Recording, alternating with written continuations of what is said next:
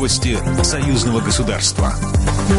Здравствуйте, в студии Екатерина Шевцова. Спикер Госдумы, председатель парламентского собрания Союза Беларуси России Вячеслав Полодин посетил выставку в честь столетнего юбилея маршала СССР Виктора Куликова, которая открылась в музее Ржевского мемориала.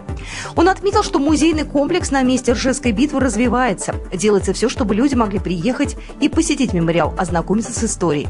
Необходимо, по его словам, сохранить страну и передать ее следующим поколениям, чтобы она была лучше, сильнее, чтобы повышалось благосостояние граждан.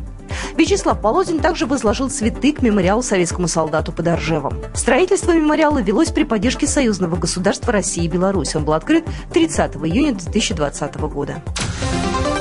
Европейский Союз, вводя санкции против Беларуси, наносит ущерб экономике своих стран, считает официальный представитель Министерства иностранных дел России Мария Захарова. Об этом она пишет в своем телеграм-канале. Среди прочего были наложены ограничения на торговлю нефтепродуктами и калийными удобрениями. Европейцы, бесконечно упражняясь в своем иезуитстве, превозносили санкции как благо для народа Беларуси, борющегося за демократию в своей стране. Классика пропаганды военного времени или тоталитаризма, считает она.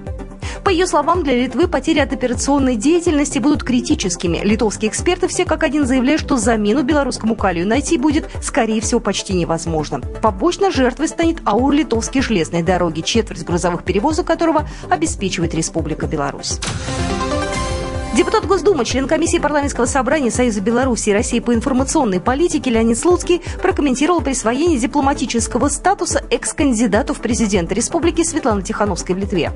Не перестает удивлять та наглость, с которой ряд стран, в особенности из числа младоевропейцев, продолжают вмешиваться во внутренние дела Беларуси. Светлана Тихановская вполне успешно может претендовать на лавры Хуана Гуайдо в Восточной Европе, гастролируя по зарубежным столицам и открывая представительство белорусского народа, который, кстати, на выборах 2020 2020 году отказал ей в поддержке, написал у себя в телеграм-канале Леонид Слуцкий.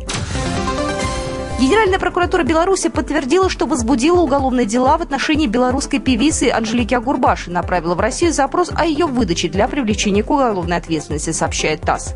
Уголовное дело находится в производстве Следственного комитета Республики Беларусь.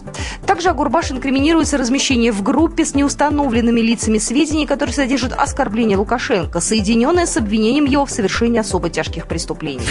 Программа произведена по заказу телерадиовещательной организации Союзного государства. По вопросу размещения рекламы на телеканале «Белрос» звоните по телефону в России 495 637 65 22. В Беларуси плюс 375 44 759 37 76.